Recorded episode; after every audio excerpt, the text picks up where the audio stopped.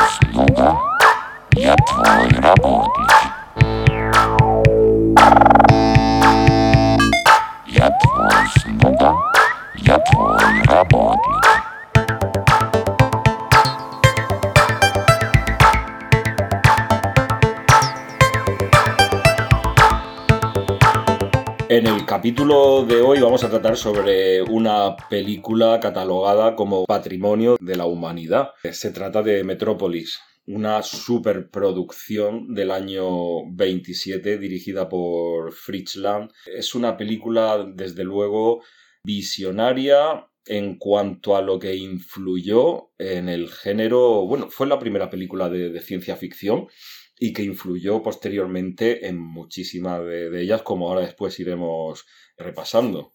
Sí, desde luego es una película fundacional en el aspecto de la ciencia ficción, pero aún así es una película que tuvo cierta controversia, porque hay, hay que recordar que la película, digamos, tiene una ambivalencia extraña entre el guion, la historia en sí, y luego cómo Fritz Lang la dirige, la produce, la lleva a imágenes, ¿no? a mí me llamó mucho la atención que Buñuel, que es un director, Luis Buñuel es un director que básicamente empezó a hacer cine una vez que vio Der Mute Todd, ¿no? La muerte cansada, que aquí se tradujo como Las Tres Luces, precisamente una película de Fritz Lang, pues decía lo siguiente sobre Metrópolis. Metrópolis son dos películas unidas por el vientre, pero con necesidades espirituales divergentes, incluso extremadamente antagónicas. Quienes consideren el cine como un discreto narrador de cuentos sufrirán una profunda desilusión con Metrópolis, porque lo que nos cuenta es un romanticismo trivial, pretencioso, pedante y manido. Pero, en cambio, si anteponemos al relato la base plástico-fotogénica de la película, entonces Metrópolis nos abrumará como el libro ilustrado más maravilloso que se pueda imaginar. Entonces aquí ya Buñuel, hablando de uno de sus grandes directores, ¿no? Porque él, insisto, empezó a hacer cine viendo la, muerte cansada, las tres luces de Fritz Lang. Eh, empezó a, a, imaginarse a sí mismo rodando películas, ¿no? Decidió que ese era el arte hacia el que él quería llevar el surrealismo, ¿no? Bueno, pues, pues resulta que él hacía esta división, ¿no? Entre ese guion un poco infantiloide de Thea von Harbu, como dice Buñuel, ¿no? muy romanticista, muy simplón, pero que yo creo que Fritz Lang le da esa profundidad yo desde mi punto de vista veo que es una película que trata una serie de temas profundos, atrevidos, como son la industrialización, la lucha de clases, que siempre había existido, pero bueno, ahora en el siglo XX, ¿no? Sí, sí, yo creo que es la visión de Fritz Lang en la que al final se impone para que esta película se haya convertido realmente en un mito. Bueno, y otros elementos no solamente presentes en ese momento, sino a día de hoy en la actualidad. Ah, bueno, claro, claro. Es una, vale. es una película prácticamente profética, ¿no? Eh, bueno, es que hay una de las escenas que aparece una videollamada. sí, sí, una videollamada. Es cierto, sí. Sí, sí, sí. Que luego usaría, acuérdate, usaría luego una videollamada muy extraña Kubrick en 2001, ¿te acuerdas? Con el padre y la niña en un diálogo verdaderamente extraño, pero que él usaba también en 2001. Y sí, aquí aparece realmente una videollamada a través, además está, está mm, grabado de una manera muy adelantada para la época, ¿no? Porque contrapone la imagen que él ha grabado previamente en esa pantallita pequeña para, me parece que era la comunicación entre Fredersen, ¿no? El, Y Grok, el jefe de el- máquinas. Eso es. Fíjate hasta qué punto esta influencia en posteriores películas, como por ejemplo el androide, que, ojo, María, que se convierte, no se convierte en robot, se convierte en androide. Sí, es eh, decir, literalmente ser máquina. un ser, el ser máquina. Que tiene, que tiene un concepto filosófico mucho más potente que robot. Este ¿no? es el robot con alma humana. Eso es. Como este robot, estéticamente, su apariencia es prácticamente clavadito a C3PO de Star Wars. Es prácticamente como una actualización, ¿no? Del ser, del machine en merge, que es este ser máquina, ¿no? Por ejemplo, en, en Blade Runner, pues se pueden ver estas videollamadas, como también fueron llevadas a esta película. La atmósfera, la composición de la gran ciudad con rascacielos tan elevados, los coches voladores alrededor de la ciudad. Todo esto eh, influyó en películas posteriores, pero fíjate, conceptos sociológicos tan adelantados como, por ejemplo, en Matrix. Es decir, la gran máquina. Hay una escena en la, en la que Freder, cuando explota la máquina, se queda como un poco conmocionado y tiene una visión. Y su visión es que la máquina comienza a tragarse, subiendo por las escaleras, a, a esclavos. Y a ambos lados de la puerta, que es una boca, hay como dos figuras egipcias con máscaras. Y al principio son esclavos. Pero después de que estos esclavos eh, caen como dentro de la máquina, a continuación lo que empiezan a subir por las escaleras perfectamente alineados y formados son obreros. La máquina se alimenta de obreros, como en Matrix. Las máquinas se alimentan del ser humano, de su mano de obra, de, de su alma, de su esencia. María la, la humana, la buena, la- Esta persona mes- esta especie, mesiánica. sí, esta especie de Cristo femenino, ¿no? Ella llega a decir en un momento en la película, creo, que vosotros sois eh, la comida, el follaje de la gran máquina, ¿no? De las- este concepto también de Luis Mumford, ¿no? De la mega máquina, ¿no? Sí, que es la máquina que mantiene a la ciudad Sí, funcionando. Eso es. Pero en la visión esta, como tú muy bien dices, de Freder, del hijo de, de este gran capitalista, ¿no? Sí, del Eh, jefe de la ciudad. ¿no? Del jefe de la ciudad, sí. del- del- digamos, sí.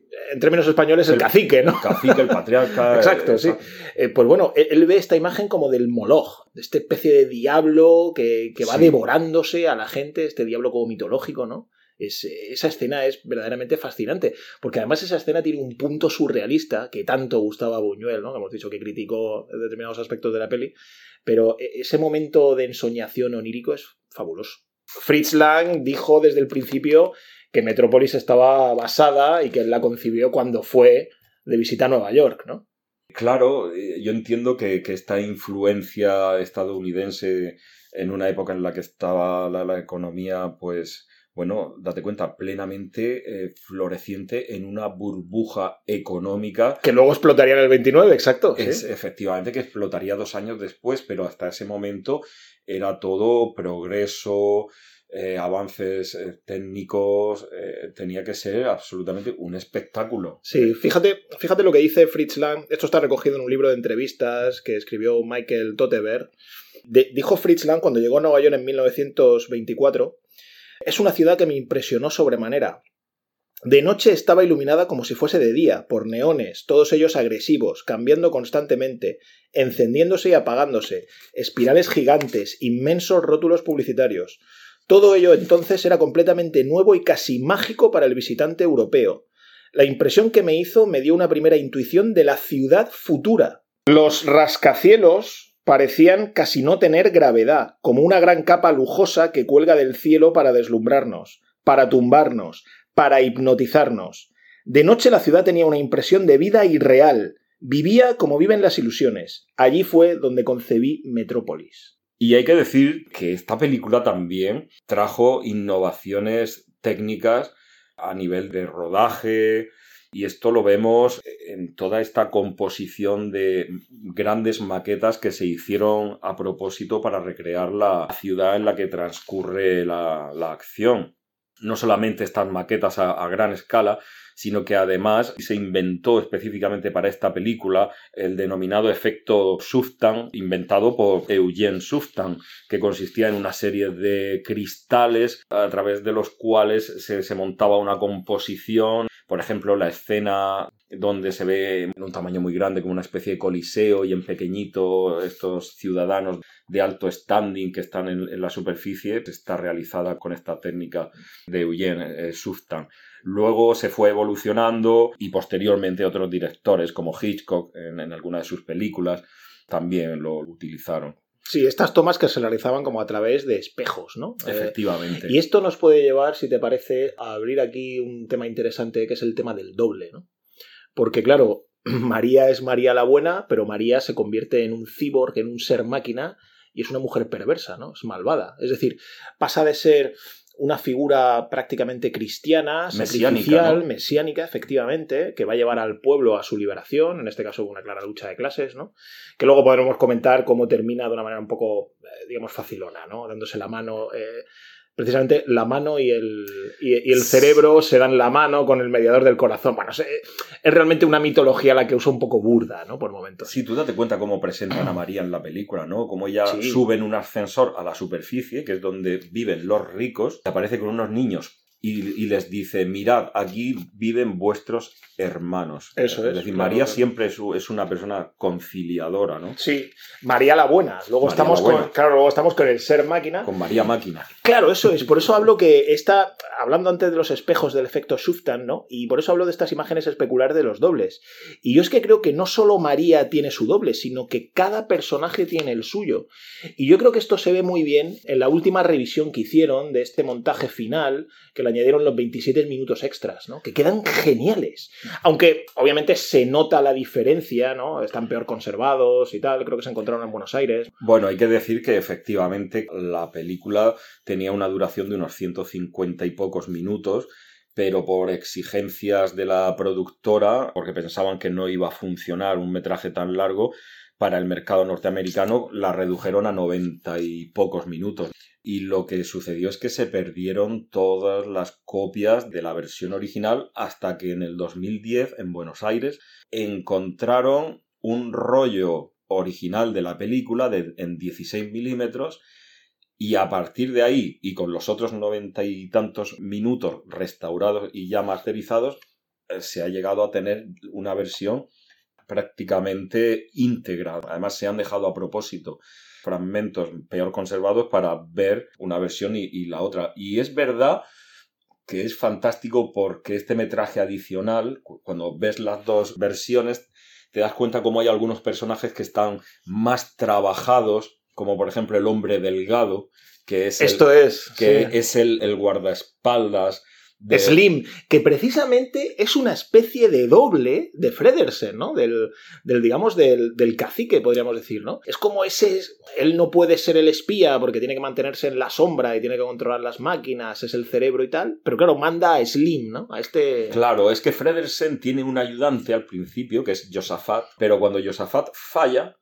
mm, digamos que se va con Freder, con el hijo, y entonces Fredersen, el padre, de, digamos que a quien acude es a su guardaespaldas, a su persona exacto. de confianza, pero al reverso tenebroso. Porque- Eso es, claro, Porque. Josafat eh, se convierte en un alma bondadosa porque Ah. quiere ayudar a Freder, porque ve las buenas intenciones que tiene, y sin embargo el hombre delgado es esta cara oscura, este fiel sirviente, pero sin moral, ¿no? Y sin escrúpulos. Sí, sí, efectivamente, este matón, ¿no? Que, que luego se, se vería reflejado en posteriores películas de gángster, sobre todo en Norteamérica, ¿no? Claro, y entonces todo este metraje, eh, digamos que hace la película más redonda y Sí. explica y desarrolla más y en más profundidad también los personajes. Por ejemplo, las escenas en el Yoshiwara, en el, en el burdel del pecado, pues son más abundantes en esta versión restaurada. Restaurada. Se produce ahí pues este de- desmadre con María la, robot, cómo revoluciona a, todos los hombres, una mujer lujuriosa. Claro, claro, claro, eso es, eso es.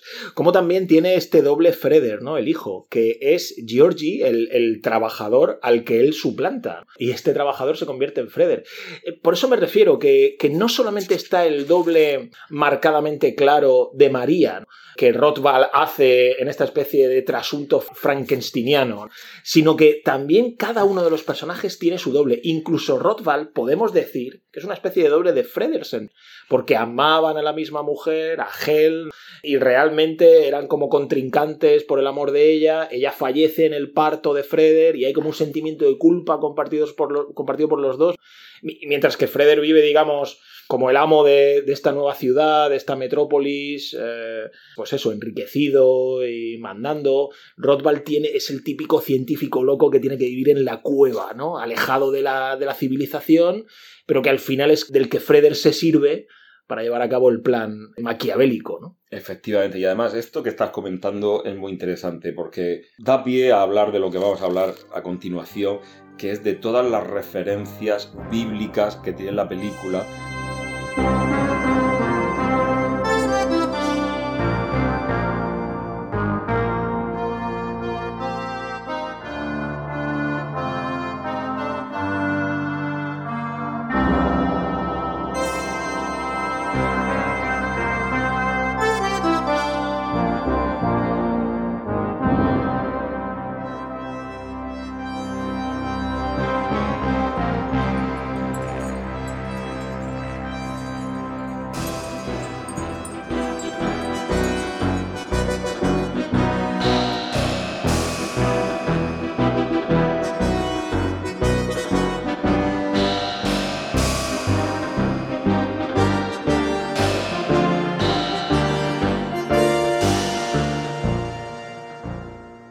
Te das cuenta, Rod One eh, le falta una mano, iba a decir Luke Skywalker.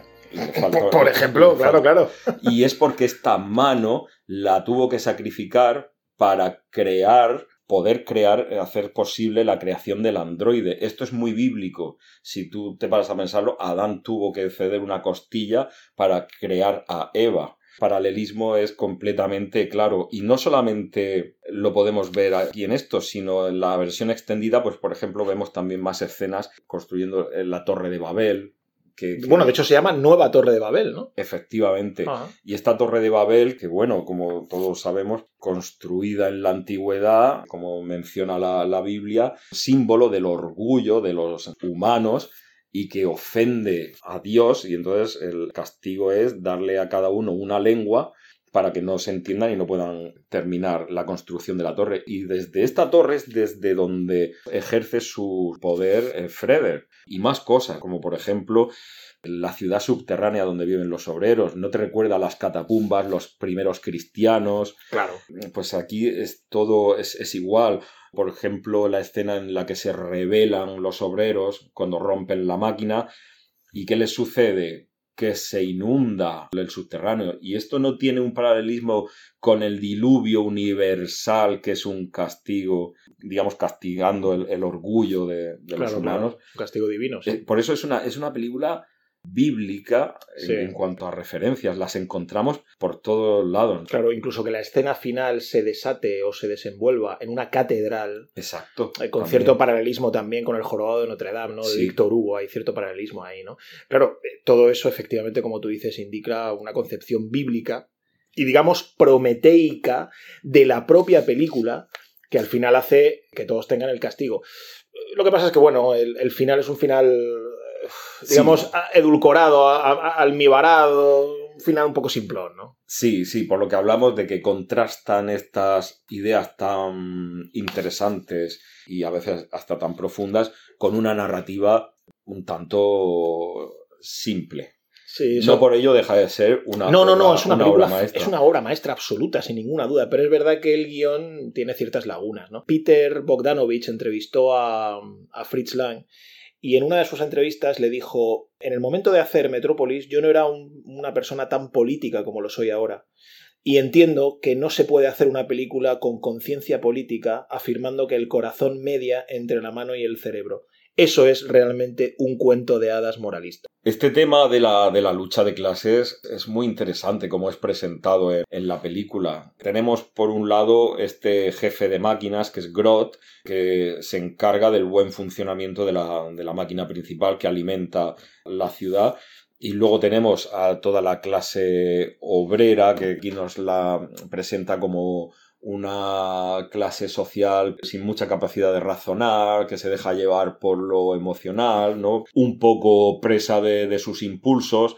Y por otro lado tenemos esta clase aristocrática, se dedica a vivir la vida, a disfrutarla en estas escenas del Yoshiwara, donde, bueno, pues tienen una vida despreocupada. Y es curioso cómo todo esto está representado en, digamos, lo de arriba y lo de abajo arriba viven los pudientes y abajo pues toda esta clase obrera. Y, y, como de alguna manera también yo creo que es una crítica velada del propio Fritz Lang, no sé hasta qué punto de Thea von Harburg, a la República de Weimar, ¿no? que es una república en la que es verdad que había mucha generación de artistas, muchas escuelas, como por ejemplo la Bauhaus, que se generaron durante esa época. Por cierto que la figura del gong, que es como la llamada a la seguridad cuando María va a cuidar de los niños eh, para que no sean ahogados y tal.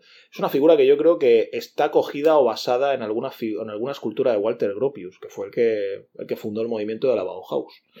Bueno, pues yo creo que hay una crítica más o menos implícita a esa especie de libertinaje que se daba, pues eso, en burdeles, en algunas salas de variedades o de fiestas, en esa Alemania prenazi.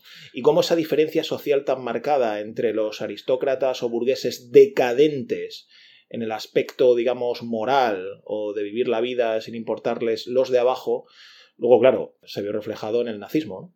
Efectivamente, ya lo comentamos en uno de los episodios. Hacía yo referencia a una serie fantástica que muestra todo esto de, de una manera increíble, que es Babylon Berlín, ciudad cosmopolita, Berlín, de principio de, de siglo XX, con un modernismo absoluto. Y por seguir destacando más aspectos de la, de la película, decir que se enmarca dentro de, del movimiento expresionista, este movimiento expresionista alemán tan importante en, el arte cinematográfico en sus comienzos, donde las emociones están por encima de, de, la forma. Y esto se ve muy visual, ¿no? En la manera en la que actúan los, los actores. Si nos damos cuenta, la actuación es completamente sobreactuada, forzada, y esto tenía, tenía su porqué. Todos estos actores venían del teatro, y entonces, claro, en el teatro la distancia entre el actor y el espectador es mucho mayor que la que hay en la de la sala de un cine, además del tamaño de, de la imagen. Entonces, date cuenta cómo aquí todavía esto no se había pulido eh, cinematográficamente y vemos todas estas expresiones tan exageradas que a veces hasta nos provocan la, la risa, ¿no?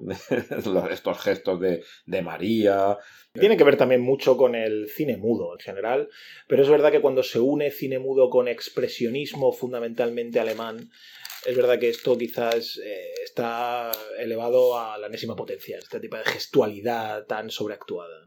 Y además también podemos ver otras corrientes artísticas en la, en la película, como por ejemplo el, el futurismo, estas líneas simétricas, verticales, esta simetría, lo que es toda la arquitectura en la película, que juega una importancia también vital, ¿no? Sí, sí, sí, absolutamente. Andreas Huysen, que era un filólogo alemán, escribió un libro que se llama Después de la Gran División, Modernismo, Cultura de Masas, Postmodernismo, y en su parte segunda, Textos y Contextos, tiene un capítulo cuarto dedicado a Metrópolis, y es muy curioso como él habla de que Metrópolis tiene al mismo tiempo una influencia expresionista y otra de un movimiento que se dio en aquella época, que es la nueva objetividad alemana. Y es curioso como él contrapone, porque son dos visiones artísticas antagónicas. El expresionismo era bastante tecnófobo. De hecho, él, él comenta aquí, Hussein, cómo las las escenas grabadas precisamente en, las catacumbas, eh, en esta especie, como tú has dicho antes, de mm, tribus protocristianas, eh, entre el paganismo y el cristianismo, ¿no? Están rodadas precisamente de manera muy expresionista porque en, en el mundo, en el subsuelo, no hay prácticamente tecnología. Están con las máquinas, pero realmente ellos no poseen la tecnología, ¿no? La tecnología se posee arriba. Y esta tecnofobia del expresionismo contrasta con la tecnofilia de esta nueva objetividad, que creía que el hombre, pues eso, iba a tener las máquinas de su lado, las máquinas le iban a ayudar, al progreso, etc. Y esto me parece muy interesante, porque es verdad que la película juega un poco con eso. Es ambivalente, no te queda much- muchas veces clara si la idea que quiere remarcar Fritz Lang y la propia Thea von Harbu es cuidado con, la, con el maquinismo, con el hipermaquinismo que nos puede llevar hacia la catástrofe, o precisamente esta confianza en la tecnología nos puede salvar de cierto primitivismo. ¿no? Bueno, ya vimos cómo en Inglaterra el movimiento ludita se rebelaron ante el progreso de la industrialización y terminaron quemando fábricas textiles. Y bueno, yo entiendo que todo avance tecnológico siempre implica una incertidumbre. Si te das cuenta, la actualidad que posee Metrópolis Tremenda, ¿eh? con la inteligencia artificial hoy en día, Sí, sí, sí. todas estas noticias que vemos constantemente en el año en el que estamos, 2023, si la inteligencia artificial pues es una amenaza porque puede plagiar, porque puede hacerse pasar por...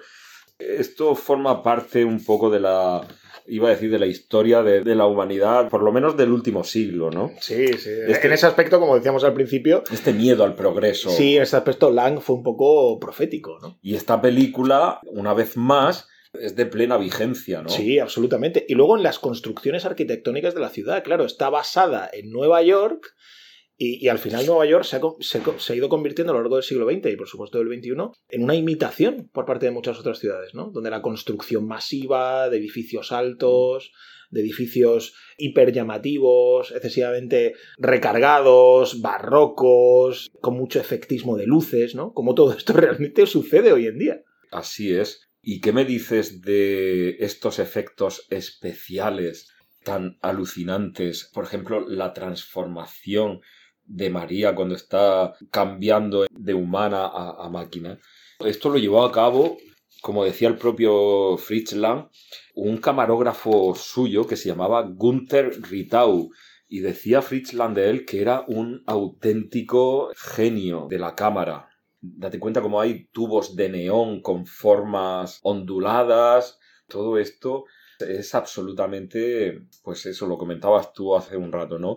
Muy de- del movimiento Bauhaus, que es absolutamente moderno, increíble, como, como sus diseños vanguardistas están de plena vigencia hoy en día. Sí, Eh, la película de Lang tiene como efectivamente esta especie de influencia de Bauhaus por algunos momentos minimalistas, pero también tiene un fuerte barroquismo. Entonces él juega muy bien con esto, con lo antagónico que hablábamos antes del expresionismo, que decía Hussein, y la nueva objetividad, y también un poco el minimalismo del Bauhaus, y yo creo que todos estos edificios gigantomáticos, que preceden de alguna manera también a luego eh, la arquitectura nazi, que era una arquitectura verdaderamente que trataba de sobrepasar lo humano, ¿no? Para llegar a ser casi divina. Sí, sí, yo creo que tenía el modelo de las antiguas construcciones de Egipto, Eso es. griegas. Egi- Egipto tiene mucha influencia, yo creo, en Fritz Lang.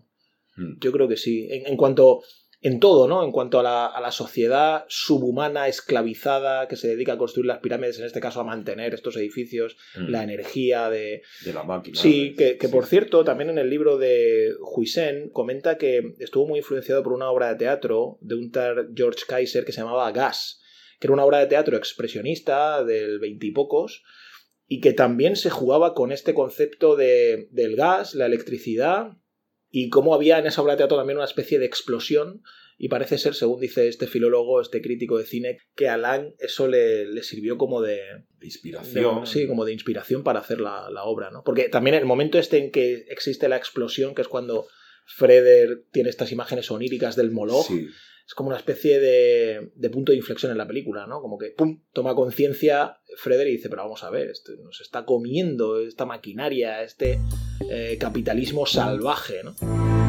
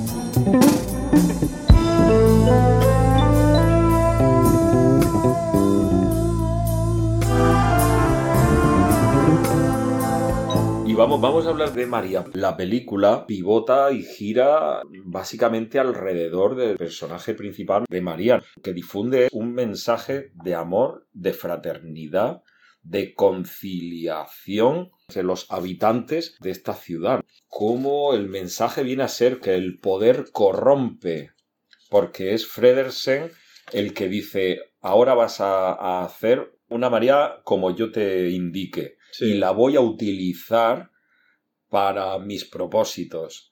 Y entonces es cuando esta María tiene un mensaje completamente opuesto al de la María auténtica, que es el de conciliar, como decías antes, la mente con la mano a través del corazón. Claro, Lo que hoy en día sería, iba a decir, los sindicatos, ¿no? Del- Sí, el, sí, bueno. el enlace sindical de la empresa. Sí, podemos decir que también en ese aspecto también fue un poco profético, ¿no? Porque hay muchos sindicatos que abrazan a la patronal muchas veces por, por paguicas o por lo que Sí. sea, ¿no? O Por, Por- por diferentes corruptelas, ¿no? Es cierto. Pero hombre, no, no deja de ser un final, bueno, como eh, hemos indicado antes en una entrevista que dio Fritz en la capital Bogdanovich, es un final un poco moralista, ¿no? Para. O sea, no, no tiene esa. mm, ese calado social, ¿no? yo creo, y político. Porque Sí, al final acabándose dándose la mano es un poco. Es un acto muy trivial, pero ya da a entrever o lleva a cabo el planteamiento de que la industrialización, el progreso, no puede ser a base de, de un látigo, que van a tener que confluir a través de una mediación, ¿no? de, de- de un acuerdo entre las partes, Sí, sí, sí, ¿vale? Lo- lo- los, convenios. Los convenios, colectivos. sí, efectivamente, sí, sí, al final, al final es un poco eso. Pero es curioso aquí cómo este cyborg, este ser máquina, que no robot, insistimos un poco en eso, aunque a veces lo vamos a llamar robot, porque bueno, pero... Es un androide. Exacto, este yo- ser máquina que tiene parte de máquina y parte de ser, como tú has dicho antes, parte de alma. de alma humana, ¿no? Que le incita a crearlo Fredesen a Rothbard, pero ya Rothbard lo tenía en mente, ¿no? Porque él le dice también que tiene posibilidad de hacer una mujer androide. ¿no? Eh, Él quería recuperar. O sea, que digamos que los dos, que son, como hemos dicho antes, una imagen especular el uno del otro, que, es, que son como también dobles dentro de la narrativa de la película, uno de ellos le dice al otro que genere un doble de esa especie de Cristo femenino. ¿no? Y a mí lo que me resulta interesante de la figura de María, en comparativa con otras películas alemanas de la época anteriores, del cine mudo que tenían esta concepción también del doble, porque el doble es una característica muy alemana, viene de Doppelganger, que es eh, este mito de la aparición de un doble, ¿no? De alguien que es como tú. Pero claro, aquí María, la Cristo redentora o salvadora, y María, la femme fatal, podríamos decir, la vamp, ¿no? Esta vampira también, que es la cyborg, son completamente antagónicas. Entonces esto no tiene nada que ver con, por ejemplo, la película del 13 de 1913, El estudiante de Praga, que hay un doble, pero digamos que el doble es muy parecido al original. Tampoco tiene que ver con el golem, ese mito judío del golem. También necesita de un poco la supervisión del maestro, como ser llevado por esas manos invisibles, ¿no? Y tampoco tiene que ver con una película fabulosa que a mí me parece que se llama Homúnculos. Homúnculos es una película del 1916 dirigida por Otto Rippert y Homúnculos también es un producto artificial que crea un, profesor que se llama Hansen. Pero claro, realmente este Homúnculos es un personaje que llega a un punto en el que se siente desamparado, como un poco le pasa a Frankenstein también en la novela de Mary Shelley, que se siente un poco desamparado, alejado del padre. Entonces se revela y se convierte en dictador de un país. Esto nos recuerda a Hitler, ¿no? Una especie de protoversión, una especie de profetismo acerca de lo que va a ser Hitler en el 16. Pero claro, la diferencia que hay, que tiene Metrópolis para mí con respecto a estas tres pelis que hemos nombrado, es, es eso, que la imagen de María es completamente antagónica. Ella de repente es una mujer prácticamente virginal, una monja casi, aunque se enamore de Freder y tal. Es la inocencia. Es la inocencia, es lo virginal y tal. Y de repente su contraposición es una vampira, cuando sale en el burdel, bailando. Además, habrá que hablar un poco de Brigitte Helm, ¿no? O sea, una actriz en un estado de gracia verdaderamente apabullante. 18 años tenía cuando se rodó la película. Es una cosa flipante realmente. Una actuación realmente fascinante. Hay muchos ejemplos de estos protocíborgs femeninos en la historia de la literatura. Eta Hoffman, el famoso relatista y cuentista, en El hombre de arena de 1817, creó un personaje que se llama Olimpia, que era pues eso, una especie de pre-cyborg, ¿no? De todo esto. Fíjate lo que le dice Sigmund a Nathaniel, que es el que estaba enamorado de esta Olimpia. Le dice lo siguiente en la novela. Lo que me extraña es que tantos de nosotros tengamos la misma opinión sobre Olimpia. Esa muchacha nos parece un tanto rara, como si fuera muy estirada y careciera de alma. Su cuerpo es muy hermoso, tanto como su rostro. Podría pasar por bella si su mirada no pareciese sin vida. Su paso es extrañamente mecánico. Su interpretación, su canto, tienen algo de ese ritmo desagradable y sin alma de esos muñecos que cantan. Y lo mismo ocurre con su forma de bailar. Yo creo que aquí hace referencia a los autómatas estos de, ¿no? del siglo XIX, que eran muñecos, que cantaban solos y tal.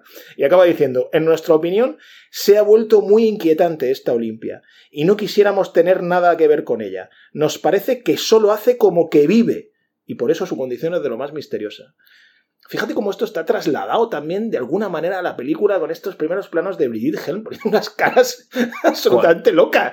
Además jugando con los ojos. Cuando guiña, cuando guiña los guiña ojos. los ojos. Un, ojo lo, mueve un ojo lo cierra el otro, ¿no? Exacto. Y parece que se mueve como un tanto mecánicamente. Eso es, eso es. Intenta imitar, pues bueno, quizás más de una manera un tanto burda estos movimientos. Pero bueno, No, pero esto- quedan bien, ¿eh? Quedan bien, porque como, como, está, como es tan antagónica a la otra, a esta especie de Cristo tal, es- pues queda súper bien. sí, sí, y además esto luego lo veremos ya llevado al extremo con C3PO. Ya, Ah, bueno, claro, claro, es, claro. que es más exagerado todavía. Sí, porque que aparte, el C3PO es una especie de. Es un robot como amanerado, ¿no? tiene su propia personalidad. En verdad, R2D2 y C3PO, cada uno tiene su, su personalidad. Bueno, esto lo hablaremos cuando hablemos de Kurosawa en algún momento, si hacemos alguna peli de Kurosawa. Bueno, esto está sacado claramente de la fortaleza escondida, ¿no? Donde hay dos personajes que son eso, C3PO y R2D2, eh, que son, son iguales. Bueno, George Lucas. eh, Sí. bueno, cho- chore- chore- al estilo taranti- pretarantinianamente, ¿no? bueno, pues fíjate, hay otra novela. Esta sí que yo creo que fue maravillosa, porque aparte estaba muy influenciada Thea von Harbu, que escribió el libro de Metrópolis. Thea von Harbu escribió el libro. Esposa de Fritzland. Saxo, que es la guionista de la, de la historia, pues ella escribió el libro muy influenciada del libro de Auguste Villiers de Lys Adam, que se llama La Eva Futura, de 1886. Y fíjate, en el libro quinto, Hadali, que es, literalmente lo titula así, primera aparición de la máquina en la humanidad, fíjate, dice lo siguiente, Edison desciñó el velo de Hadalí que llevaba en la cintura y dijo, Edison porque el protagonista que él usa aquí en la novela es Thomas Edison. O sea, mezcla, digamos, la realidad del personaje biográfico, pero lo inserta en la novela como si fuera el creador, el Rothbard, ¿no? Digamos, de la novela esta de la Eva futura.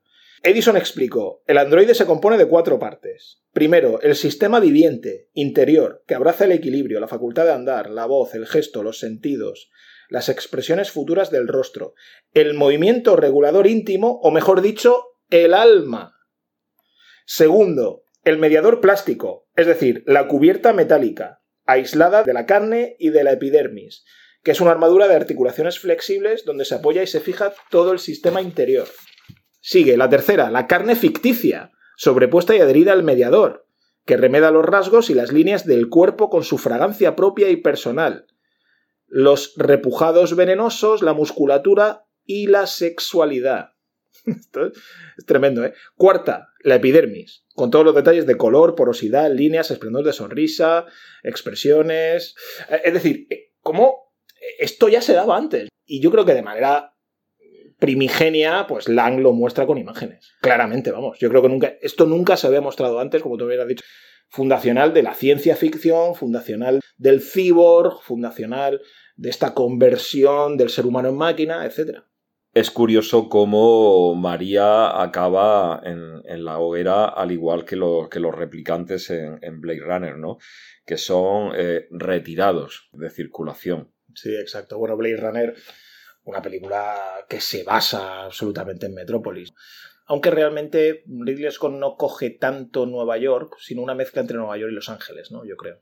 Efectivamente, Película de la que hablaremos, por supuesto. haremos su, su episodio correspondiente. Sí, sí, Totalmente. Con estos últimos comentarios terminamos aquí el análisis de Metrópolis, grandísima película, obra que es patrimonio de la, de la humanidad y os deseamos a todas y a todos un buen fin de semana. y no dejéis de visitar nuestra página web cumbingus.com.